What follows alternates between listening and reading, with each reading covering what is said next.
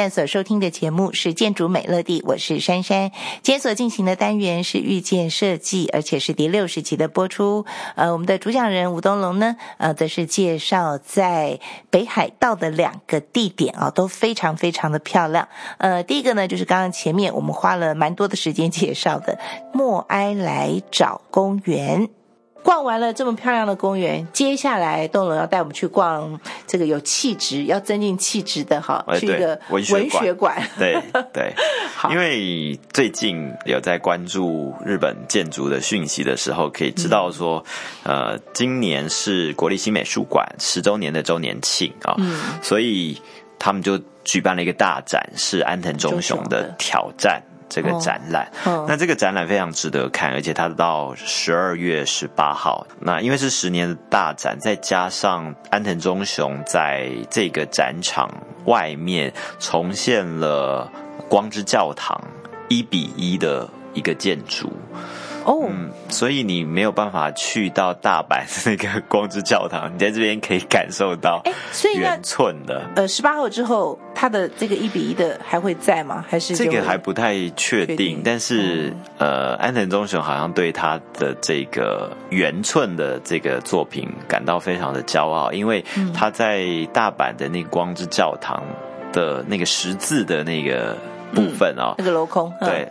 那在大阪是有玻璃的，因为是会怕有雨水啊、风灌进来。但是他就一直主张说不要有玻璃，所以他就在美术馆旁边的空地上面还原了，就是没有玻璃。所以只是一面墙吗？没有，就是一个盒子，就是他那光之教堂的盒子，就是对，你就真的要是走进去，然后真的是十字，然后但是他在里面只放了一半的椅子，嗯嗯，只放了右半边的椅子，嗯，但是几乎是一模一样的。哦，嗯，对，这个应该算是模型吧，哈，对，一比一的模型，对，更符合安藤忠雄的。想法对，因为没有人真正会在里面就是受寒这样子。对，那讲到安藤忠雄这个。展览很值得去看之外，所以我就会到北海道的时候也会去看，说，哎，北海道有什么安藤忠雄的建筑？因为他现在的建筑就全日本、全世界都有，所以照着安藤忠雄的建筑去旅行也是一个蛮好玩的方式。那北海道虽然没有那么多，像是以前在一九八八年有水之教会。就是水教堂这样子的一个很漂亮，常常出现在 MV 里面有一些对。那还有比较新的，就是二零一六年，在去年有一个北海道厅图书馆，他做的一个修建，嗯啊，现在变成叫做北果楼，是一个卖北海道果子的店。哦，这样子 对，本来是图书馆，现在是卖卖。点心糖果这样子，对这个变化真是人生无常。对，然后再来我要讲的就是这个文学馆，就是在一九九八年所开的，这个也是很有戏剧性的变化哦。就是说，这个是当时开的渡边淳一文学馆，它是一个比较小型的，就是面积不大，大概不到两百平的一个空间。哦，那真不大。对，地上三层，地下一层。渡边淳一他是北海道出生的，嗯，那他在北海道札幌医科大学医学部博士毕业的一个身份，但是后来没有当医生，对，去当作家。对，像大家前几年哈，一九九七年的《失乐园》，嗯哼哼，后来拍成电影，造成轰动，他卖了。两百六十万部这个作品，光是这个作品就哦，两百六十万本，对，哦，我记得他是上下册，嗯，当时有看，我好像也有买，是是是，对，那就变成一个非常大的话题。在建这个文学馆的时候。当时，呃，渡边淳一自己也见证了文学馆的诞生，因为渡边淳一是在二零一四年的时候，呃，离世的，所以他也一起参与了这个文学馆的呃内部的空间啊、展览啊这些。对，嗯。它的规划上面，一楼就是吃茶的空间、喝茶空间，还有图书室。那主要的展览的文学作品就在二楼，还有他的手稿，还有一些他的生平、成长的照片，嗯，讲座，嗯，还有一些影像的作品在这里。嗯，那这个地下一楼还有一个演奏。还有举办会议的一个演讲室，嗯，因为空间没有很大，所以它是一个比较小巧玲珑的作品。嗯，安藤在设计这个作品的时候，他用一个设计概念是说，在皑皑白雪中，只脚伫立的天鹅。哦，对，这么细致。对对对，皑皑白雪中，一只脚伫立的天鹅。对对，所以在来这个。文学馆的时候，好像要冬天来比较能够感觉到那个气氛，旁边都被雪所淹埋、淹没了，包覆着。对对对。可是我在看你的照片的时候，我其实有一种感觉，就是说那个安藤忠雄最大特色清水模嘛。对。好，当然这个建筑物有，可是我觉得这个文学馆从照片上给我的感觉，哈，它其实没有像安藤其他的作品那么的孤绝。嗯，它其实比较温暖。啊，是不是因为里面用了很多的木木头跟书？就是嗯，对，还有一个可能是它建筑不是那么大，对，所以它没有那么多空的地方。啊。对对，安藤很多作品就是要放空嘛，对，要有很大的空的庭院这样子。对，那这个比较没有，所以它反而感觉一种。安藤的那个温暖的感觉，嗯，比较有，嗯，因为它在一楼跟二楼中间之间有一个挑高的书柜哦，嗯，就从一楼一直延伸到二楼。这个有他过去有一些作品也是有这样的一个做法，是。当然，如果空间大的话，这个书柜看起来会比较巨大，嗯，比较令人震折这样子。对，那这空间本来就没有太大，所以相对于。它放上了这么一面墙的书柜，再加上桌椅木头的材质，加上灯光，温暖的比例就变得提升，对它的密度就会比较高，确实是这样，没错的。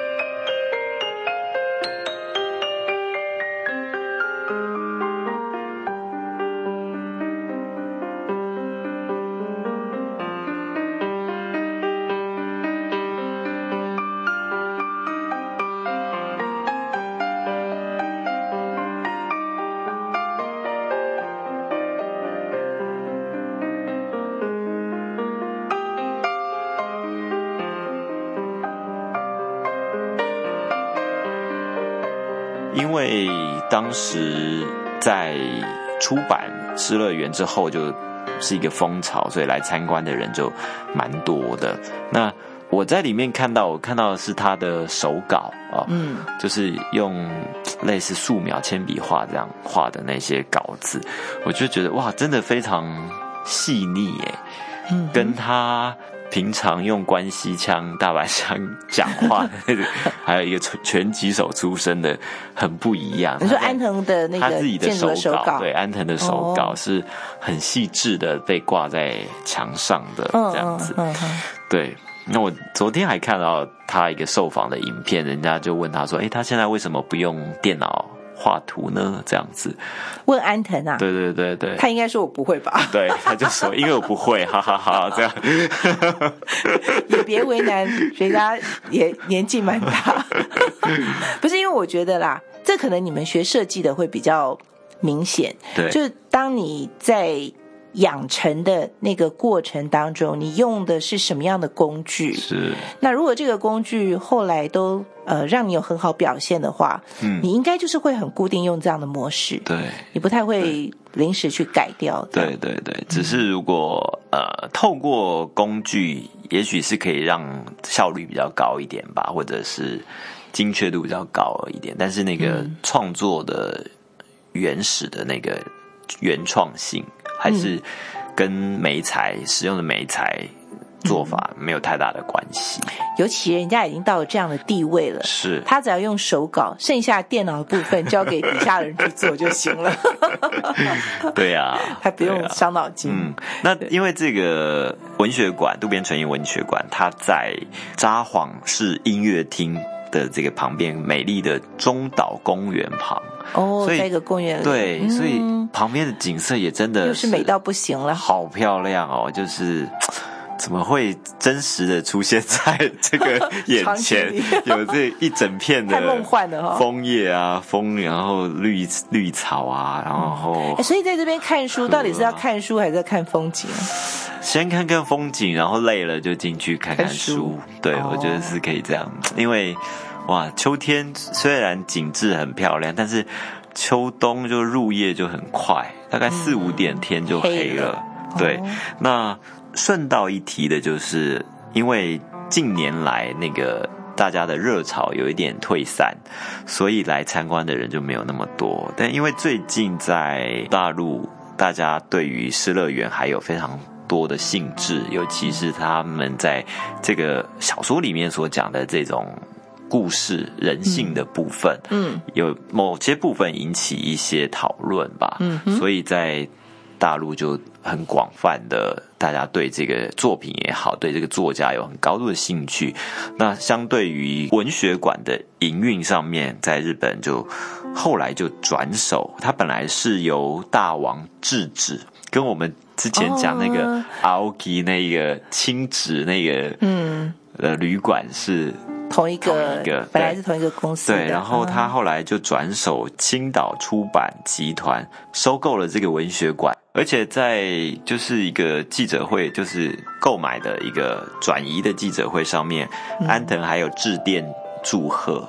哦，他也同意。对对对，他也乐见其成。OK，对对，可能有更好的维护吧。哦，有经费可以支撑它继续下去，是这更重要了。嗯哼哼，对，所以只要这个空间是可以继续存在啊，在人间继续存在一个美好的地方，呃，老板是谁就不重要了。对对，你可以享受到这一个文学馆里面阅读的氛围跟气氛，然后感受建筑的魅力，我觉得都很好。而且在日本。不光是像渡边淳一哈，就我们也都知道，他们很多作家，对，蛮多像类似像这样的纪念馆或是文学馆，而且都是由国际级的大师、建筑大师在操刀设计。对，所以可以感受到，因为我确实也想过这件事情，就是觉得说，哇，日本的文学家对于他们的。社会的影响力真的很大，嗯嗯，就包括它的销售量来讲啦，或者是一个话语权的一个精神上面的影响力也好，这个确实我们现在比较难想象。不是太容易的事情。台湾现在顶多就是有一些故居，对，保留下来，对，像林语堂对先生，还有梁实秋先生故居，嗯，这些有被留下来。可是仅只是故居，对，对于他的一些文学作品或是。他在文坛上的一些地位，其实是感觉不出来的。是，对我觉得那是比较可惜的。那像这些文学馆，不是不是渡边淳一住的地方，对，他是特别就盖了一栋建筑，对，来来荣耀这个渡边淳一，对，或是把他们。过去的这些生平，或者他的一些史料，或者他的创作，做一个整理。对对对对，可能日本人比较喜欢做整理，这件事情 跟归纳、收纳这样吧。所以我觉得台湾倒是其实应该可以思考这些，我们有很多年长的对一些重要的作家，对，然后怎么样把他们作品做完好的呈现？对对，我觉得这是台湾可以考虑的。嗯嗯。好的，今天的遇见设计呢，呃，就进行到这里哦。谢谢东龙为我们介绍了在北海道札幌啊两个非常棒的地方，嗯嗯，都是风景优美。这两个地方呢，都希望大家有机会到札幌的时候去走走看看。一定要亲身到这个地方，才能够感受到那样的一个气氛、空气、温度、味道。嗯，对，好的，今天非常谢谢东龙，谢谢，谢谢。